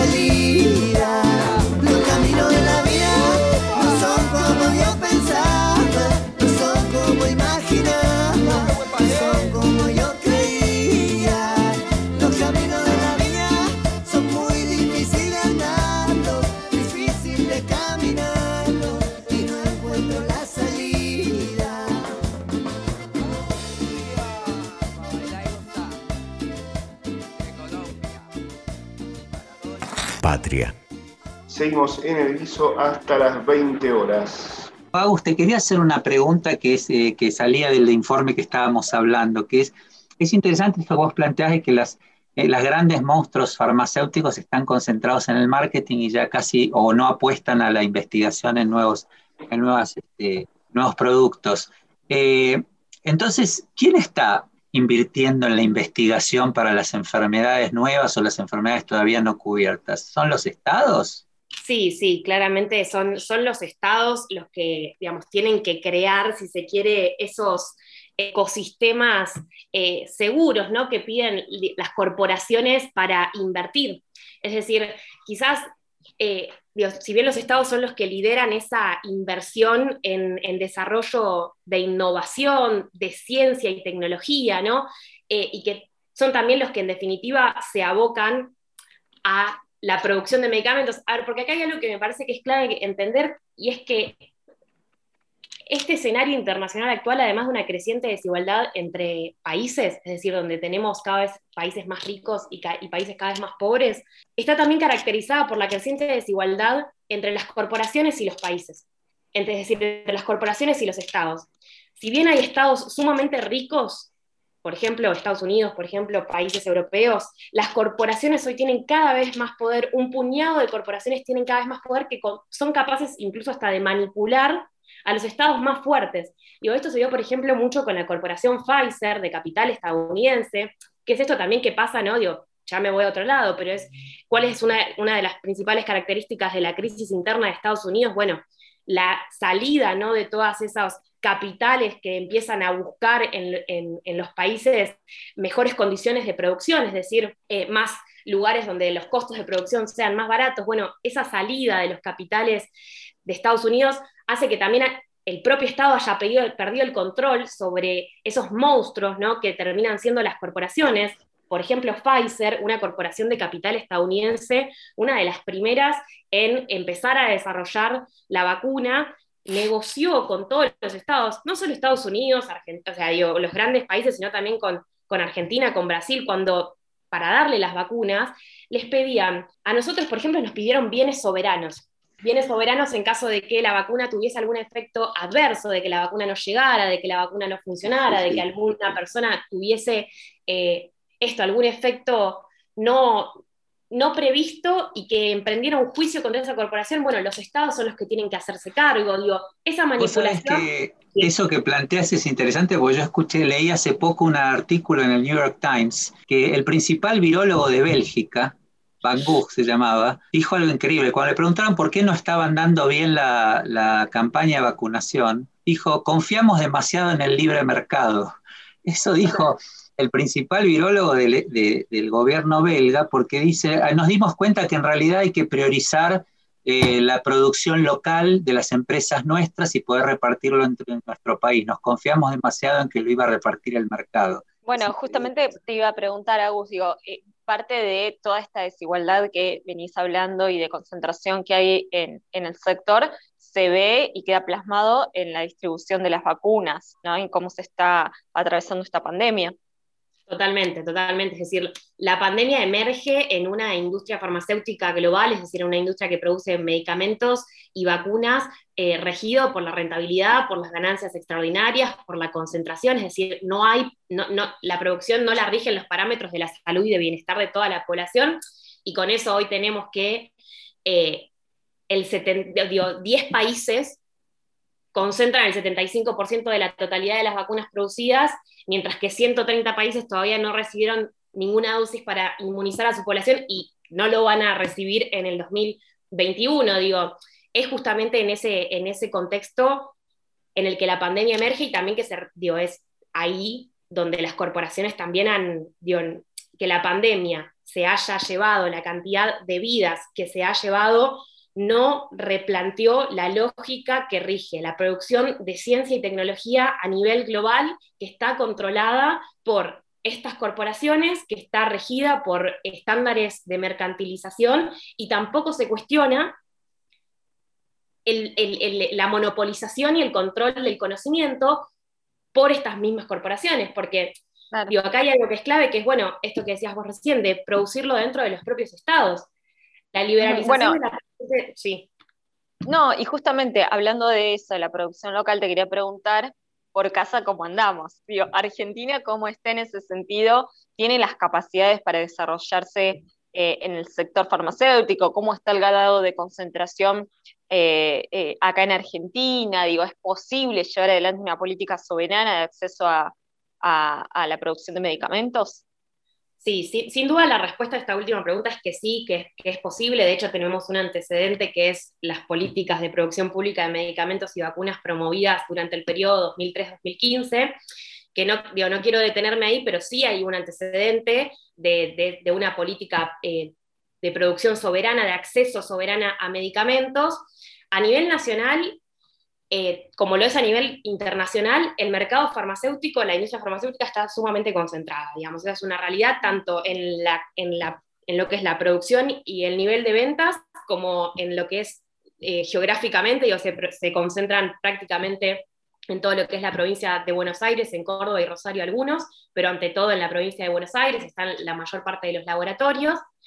Digamos, tenemos una infraestructura científico-tecnológica eh, de rangos medios, si se quiere, ahí me, me parece que está bueno caracterizarla así, de rangos medios, que no ha podido concretar, si se quiere, ese proceso de, de- de industrialización o de desarrollo total, básicamente por, por ser parte de la periferia ¿no? Eh, del, del mundo y las políticas eh, de inestabilidad institucional, de desfinanciación, de desregulación, de ajuste que fueron promoviendo los eh, gobiernos neoliberales, ¿no? O, o liberales que, que han, eh, si se quiere, llegado al gobierno en nuestro país y que siempre fueron contra el sector de la salud y el de la ciencia y la tecnología, porque son básicamente los que tienen, los que permiten, en definitiva, la producción de conocimiento, pero sí, digamos, tenemos grandes capacidades nacionales, de hecho, algunos datos, por ejemplo, tenemos 190 plantas industriales. En, en el 2020, el mercado farmacéutico representó el 1,7% de las exportaciones totales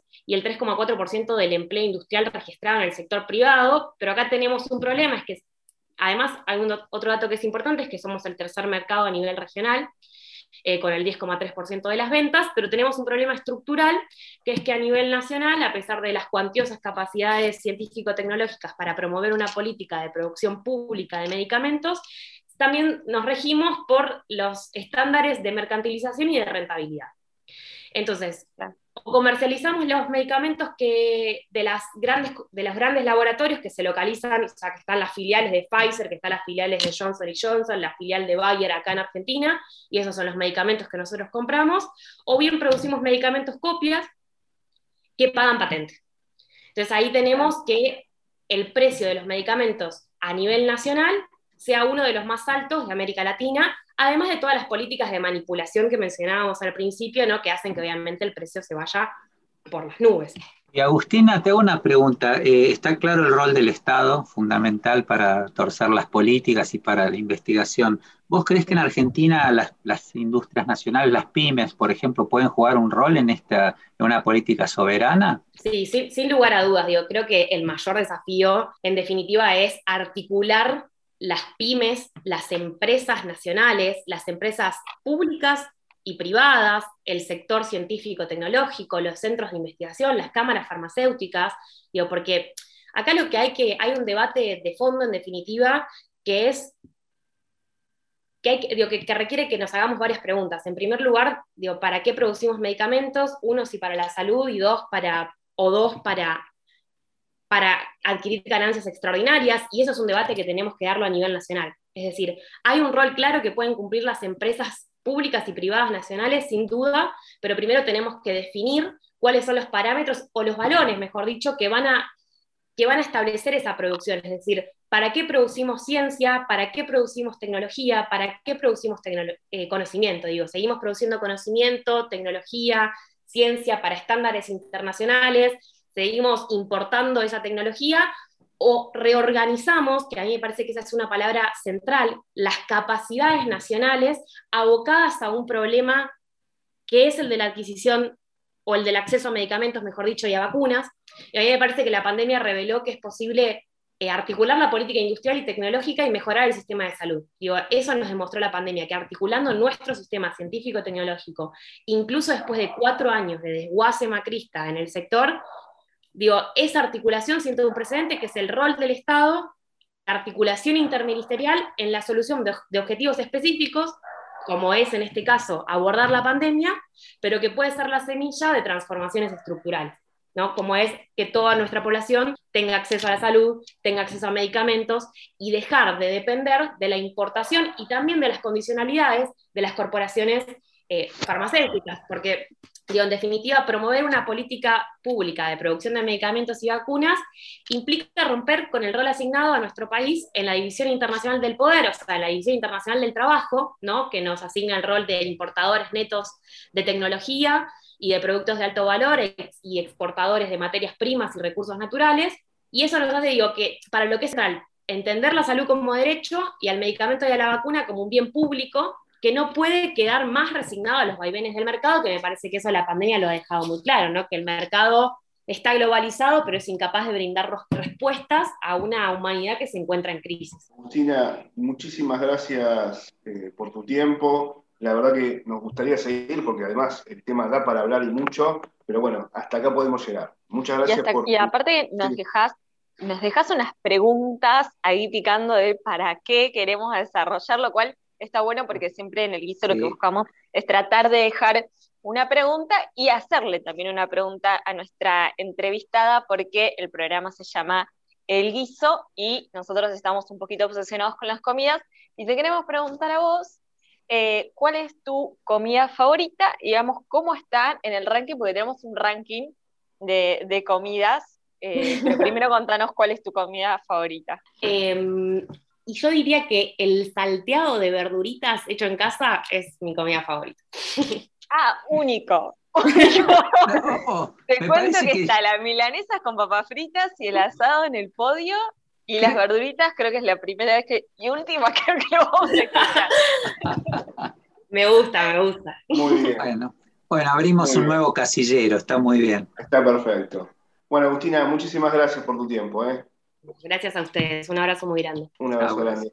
Hablábamos con Agustina Sánchez, técnica en Relaciones Internacionales, investigadora y coordinadora del Grupo de Trabajo de Ciencia y Tecnología del Observatorio de Coyuntura Internacional y Política Exterior. Se nos va el programa, vamos a un corto, una breve tanda con música. Leo, querido.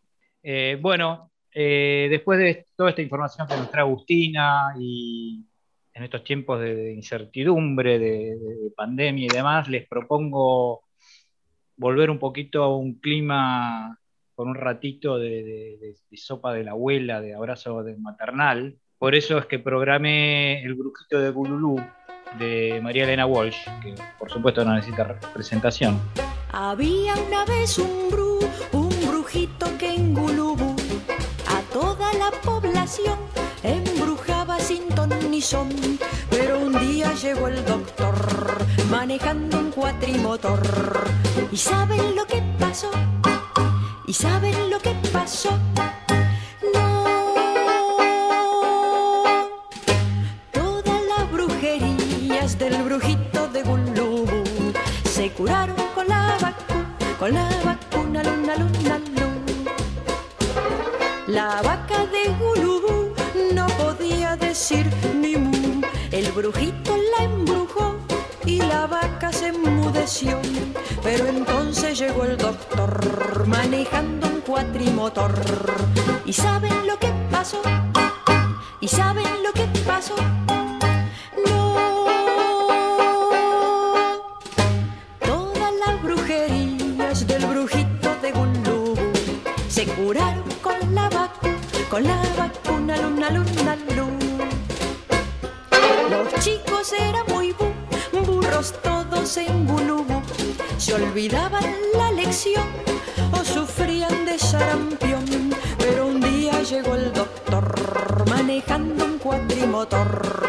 Cuatrimotor. ¿Y saben lo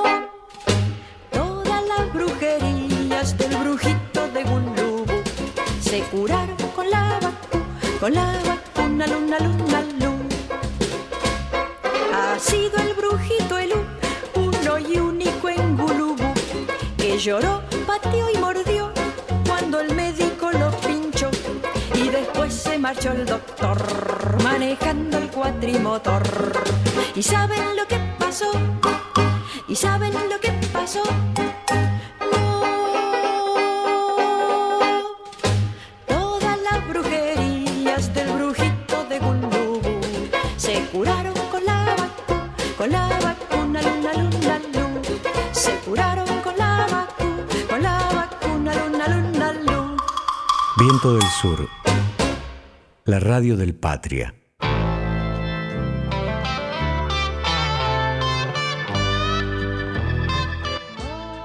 Seguimos en el guiso, es el momento de Roel Villarroel, el momento de la batalla cultural. Sí, bueno, gracias, Leo. En realidad hoy este, voy a hablar eh, un poco rápidamente. Algo que estuvimos hablando todo el programa es el tema de la vacuna y lo que anda dando vueltas en la, en la historia y en el sentido común respecto de la, de la vacunación y, y más que nada la discusión que hay sobre la vacuna que se dio en este país respecto a la vacuna rusa o la vacuna Pfizer o lo que sea, es la discusión sobre la salud pública. Eh, yo lo primero que quiero decirles es que, insisto siempre, lo que vino a romper el neoliberalismo y sobre todo después de la dictadura es la idea eh, de que el Estado y que la vacunación y que la salud pública es algo discutible. Eh, ahora no solo tenemos los movimientos antivacunas, sino que también se llega a discutir este tema que lo instaló fuertemente el PRO eh, con el tema de si la vacuna debe ser privatizada o no.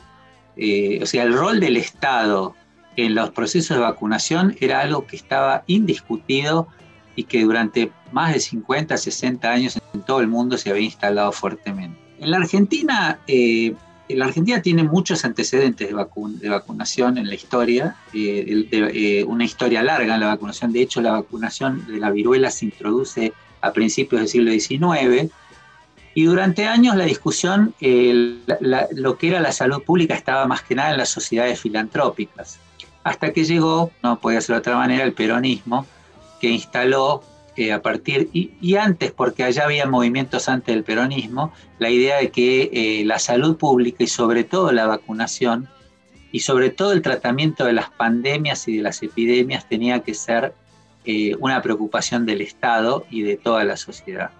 Así que ese es el primer punto quiebre que nosotros tenemos, que es esta idea de que de alguna manera la vacunación, la discusión sobre si tenía que ser pública o privada es antigua en la Argentina, no es de ahora pero sí se llegó a instalar a partir de la década del 50 una fuerte idea de que el Estado era un, eh, cumplía un rol central en la provisión gratuita de las vacunas. Y va consolidando, eh, va consolidando los derechos mínimos, ¿no? Los claro, exacto. Eh, sí, sí, eh, yo no, no sabía, pero, pero hay algo más importante que es el tema de no solo la provisión de vacunas, y creo que ahí es el gran aporte de los movimientos nacionales y populares, que fue el tema de la difusión de la, de, la, salud pública. Es decir, la idea de que la salud era un derecho. Fíjense que recién la ONU, eh, después de la Segunda Guerra Mundial, establece la salud como un derecho universal. Ya fue una discusión mundial en donde la Argentina ya estaba adelantada y son las políticas peronistas y después de los gobiernos populares los que establecen la idea de las campañas nacionales, de la difusión, de las vacunaciones masivas, la introducción de las cartillas en las escuelas, algo que hoy nos parece tan natural y que antes no lo era. Por eso digo que el tema de la política de vacunación no es solo un tema de garantizarla, como Flor en su columna decía este tema de que no basta con el crecimiento económico, sino que tiene que ver con la idea de que hay que difundir, de que estar sano y que la salud es un derecho universal, que tenemos que garantizar la salud para todo, para todo el mundo. Esto se vino a romper. Hoy, los, tanto los movimientos antivacunas que ponen en duda eh, la eficacia de la vacuna están atacando de alguna manera, es otra discusión, la idea del de bienestar colectivo. Y lo mismo eh, la falta de difusión, la falta de campañas, eh, la posibilidad de, de, que todo el mundo sepa lo que tiene que hacer, las campañas de higiene. Eh, esto es un, es caso, fíjense que eh, si ustedes pregúntenme, pero hay un caso muy clásico que es el sarampión. La Argentina había erradicado el sarampión para la década del 80. Uh -huh. Y no casualmente el sarampión vuelve a surgir durante el gobierno de, la- de Juntos por el Cambio, del PROA, de Cambiemos, junto con la política de desmantelamiento del Estado. Pero no porque no hubiese vacunas, sino porque lo que se terminó fue, el, lo que se recortó fue el presupuesto en información, lo que hacían las salitas, las cartillas de vacunación, los agentes sociales que iban barrio por barrio, ciudad por ciudad, para recordar el calendario de vacunación.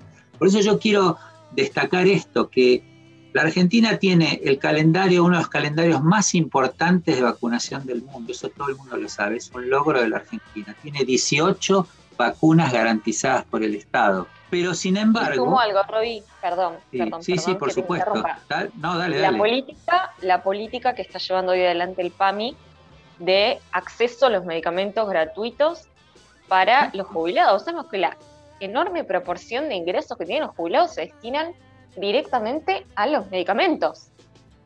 Eh, y hoy el PAMI tiene una atención en la cual le garantiza a todos los jubilados y jubiladas tener sus medicamentos. Esto es una política y una decisión de Estado. Es muy difícil encontrar un lugar donde te digan, toma los medicamentos que necesitas de manera gratuita. ¿no? Así como decimos, el avance o la, la salud pública en Argentina es todo un logro y es todo un símbolo. Bueno, tener eh, para todo un sector de la sociedad los medicamentos eh, de manera gratuita también es todo un logro a resaltar, ¿no? Sí, por supuesto, pero justamente lo tremendo, eh, Flor, es que en la batalla cultural horadó en parte esta idea, porque hay mucha gente que sigue pensando que la idea de que los medicamentos gratuitos es algo así como los planes, eh, algo como que hay que enseñarles a vacunarse, no darle las vacunas, alguna pavada de esa manera. Fíjate que eh, hay un informe muy interesante que, que lo, lo hace, eh, que se dio en las jornadas de, los departamentos de historia en Mendoza en el año 2013. Hay una investigadora que se llama eh, Daniela Edelvis, que dice algo que a mí me llama, que creo que es la base de la batalla cultural que tenemos que dar. Si me permiten, la voy a citar. Dice, no fue suficiente contar con las tecnologías. Es, es un trabajo de investigación sobre la polio, que en Argentina fue una, eh, una campaña de vacunación muy importante y que generó una discusión sobre quién debía producir la vacuna. Fíjense que yo elegí eh, como parte de esta columna, no sé si vamos a tener tiempo de pasarla, un audio de, de Jonas Salk, el inventor de la vacuna de la polio, que fue el que dijo que no iba a patentar su vacuna, que fue la, vacuna que permitió que uno de los flagelos más grandes de la humanidad, como fue la poliomielitis, que se terminara. Cuando le preguntaron por qué no patentaba su vacuna, dijo, ¿se puede patentar el sol? O sea, él planteó que las patentes, algo de lo que estamos eh, hablando, tenían que ser universales y no patentadas. Pero eh, lo- los descubrimientos, perdón. eh, y esta, esta investigadora que les digo yo, Daniela Edelvis, dice, no fue suficiente contar con las tecnologías, los conocimientos biomédicos y las capacidades de gestión adecuadas para llevar adelante acciones de inmunización masiva de manera exitosa. El clima de época, las voluntades políticas, los intereses particulares, el involucramiento del Estado y del mercado y las discursividades médicas y populares formaron parte de los procesos que condujeron al control de la enfermedad en nuestro país. Esto hablando de la polio, que fue erradicada también en la Argentina. Entonces yo lo que quiero traer a esta columna es la idea de que no, no basta solo con la importación o la producción de las vacunas, sino con la política, la política del Estado y la política también entendida en las discursividades sociales. Si nosotros le hacemos lugar a la política, a la política de dejar en manos del mercado eh, la salud pública, es muy difícil que podamos con- controlar enfermedades porque lo que va a seguir produciéndose, como en otras áreas, es las desigualdades, aún en los términos de salud. ¿Cómo dimos la batalla hoy, eh? Eh, contra el sentido común en este programa del guiso? Vamos con todo, con todo siempre. Es que yo digo, Flor, disculpen, pero a mí me llama la atención esta falta, eh, estas cosas que, que- que hacen circular la- la- eh, algunas personas y sobre todo comunicadores. Cuando dicen, ¿por qué no la dan directamente en las farmacias? ¿Saben lo que es una Claro. farmacia? Lo que es vender una vacuna, colocarlo. Es, es, es de una ridiculez tan grande, pero se instala, porque eso hace 40 años no lo hubiese podido decir nadie en la Argentina. Y hoy lo pueden decir públicamente. Y esa es la batalla que tenemos que dar. Sin dudas. Eh, Leo Fernández con música. Bueno, precisamente lo, que acaba de decir eh, Robbie. Eh, vamos a escuchar un tema. A ver, todo el programa se charló hoy sobre, a ver, el blindaje mediático a la red y sus negociados, los anticuarentena, la imposición de un laboratorio sobre otro con el tema de las vacunas, el capitalismo en sí. Todo esto no se podría hacer sino, como dijo Robbie, con una imposición, o sea, la oposición y los medios instalando barbaridades, sembrando el odio. Ahora vamos a escuchar entonces un tema de una banda vasca llamada Gatillazo, que habla precisamente de esto, donde en una parte dice, ponte en manos de profesionales de la manipulación. Te diremos lo que te amenaza, formaremos tu opinión, envenenare- envenenaremos los cerebros hasta que haya una explosión. Gatillazo de su disco Esclavos del siglo XXI del año 2013. Como flota entre nosotros una maldición fatal. Es el miedo a lo desconocido que está a punto de estallar. Es el odio,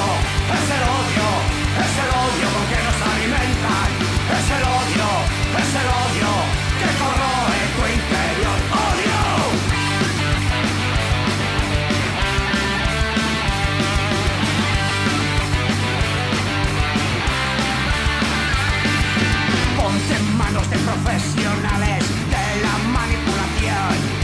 Te diremos lo que te amenaza, formaremos tu opinión. Unos pobres sois mejor que otros, sois de raza superior. Envenenaremos los cerebros hasta que haya una explosión. Es el odio, es el odio, es el odio con que nos alimentan. Es el odio, es el odio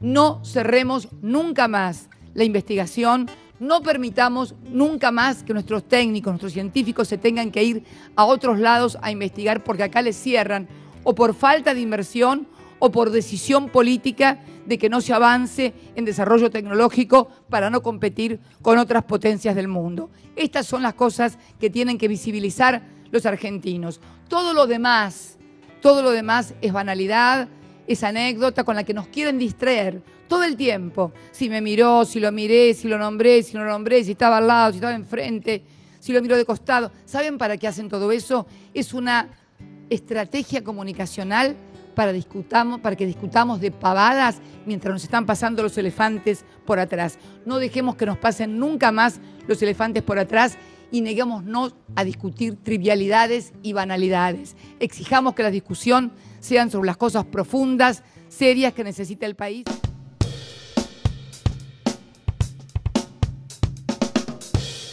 Patria. Llegamos al final de este guiso, este guiso que la verdad que se cocinó con todos los ingredientes. Perdón, no me salía la palabra, sino con todos los ingredientes. Estuvimos haciendo este programa con Roy Villarroel y con Florencia Gutiérrez. Compañeros, les dejo la palabra final a ustedes. Gran programa el día de hoy. Nos volvemos a encontrar el próximo miércoles para hacer el guiso. Y quiero cerrar, no sé si van a estar de acuerdo conmigo, a mí me gustó mucho el, el mensaje del Papa Francisco, que está relacionado con lo que hablamos hoy en todo el programa, eh, en la misa que, brinda por, que brindó por las Pascuas el domingo, eh, en la cual dijo, en el espíritu de un internacionalismo de las vacunas, insto a toda la comunidad internacional a un compromiso común para superar los retrasos en su distribución y para promover su reparto, especialmente en los países más pobres. Además, destacó que todas las personas, especialmente las más frágiles, necesitan asistencia y tienen derecho a acceder a los tratamientos necesarios. Me parece que estaba eh, lindo cerrar este día de hoy, donde hablamos mucho de este tema, con las eh, palabras de- del Papa Francisco. Excelente, sí.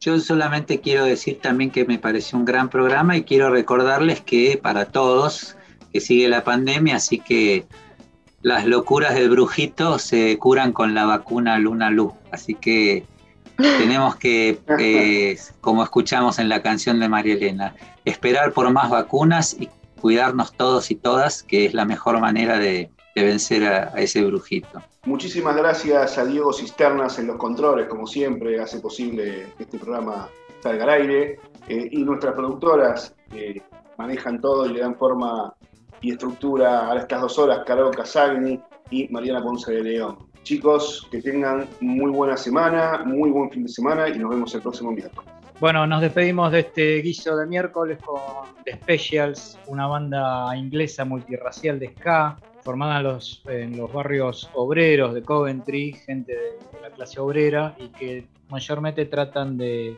de la desesperanza de los jóvenes en esa época, a los fines de los 70, por la falta de empleo y oportunidades. Precisamente este tema se llama Carrera de Ratas, Right Race, y habla de eso, que se- la juventud en ese momento eh, se sentía como que los estaban educando solo para correr una carrera entre ratas.